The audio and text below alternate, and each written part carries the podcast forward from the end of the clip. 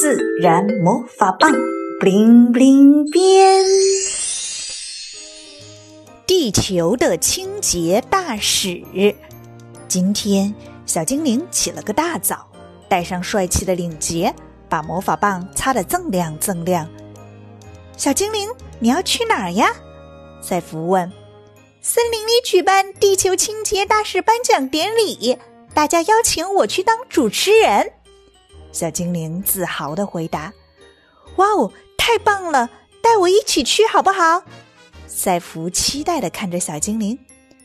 那好吧，我们出发喽！自然魔法棒，bling bling 变。话音刚落，两人就来到了森林深处的大草坪。小动物们都到齐了，欢迎大家来到地球清洁大使颁奖典礼。小精灵清清嗓门，首先要颁发的奖项是土地清洁大使。这位获奖者可以消化烂菜、烂叶、动物粪便等有机废弃物，并把它们转化为肥料，使土壤变得更肥沃，植物长得更茂盛。它就是。蚯蚓，蚯蚓缓缓地爬上舞台，给大家鞠了一躬。接下来，小精灵把海洋清洁大使颁给了海鸥，牧场清洁大使颁给了屎壳郎。最后，我们要颁发的是今天最厉害的一个奖项——最佳清洁大使奖。得奖者是微生物。动物们左顾右盼，咦，怎么不见获奖者上台？大家疑惑的看着主持人。小精灵笑着说：“微生物其实就在我们身边，只是它们实在太小了，小到我们用肉眼没办法看见。但它们的本领可是大大的哦。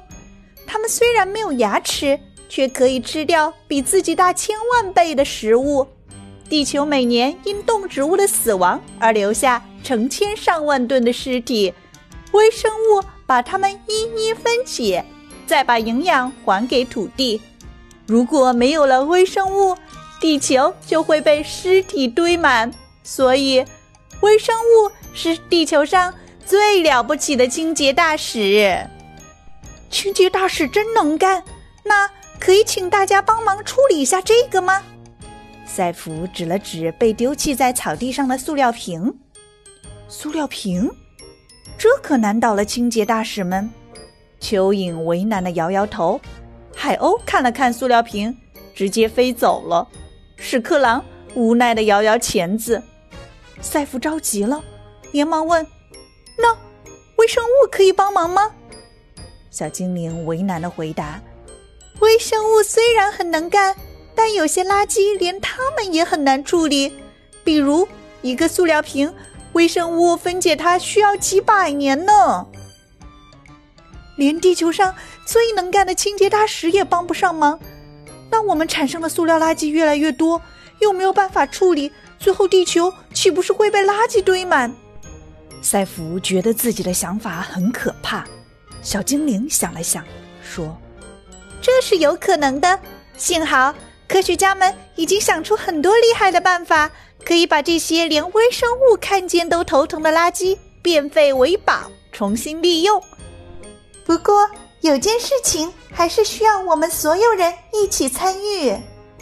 赛弗问：“是什么？”那就是把用过的塑料瓶、易拉罐、玻璃瓶等从垃圾里分出来。这是一件要很多人一起行动才能做好的事情。我可以帮忙。赛弗紧张的心情终于舒缓一点。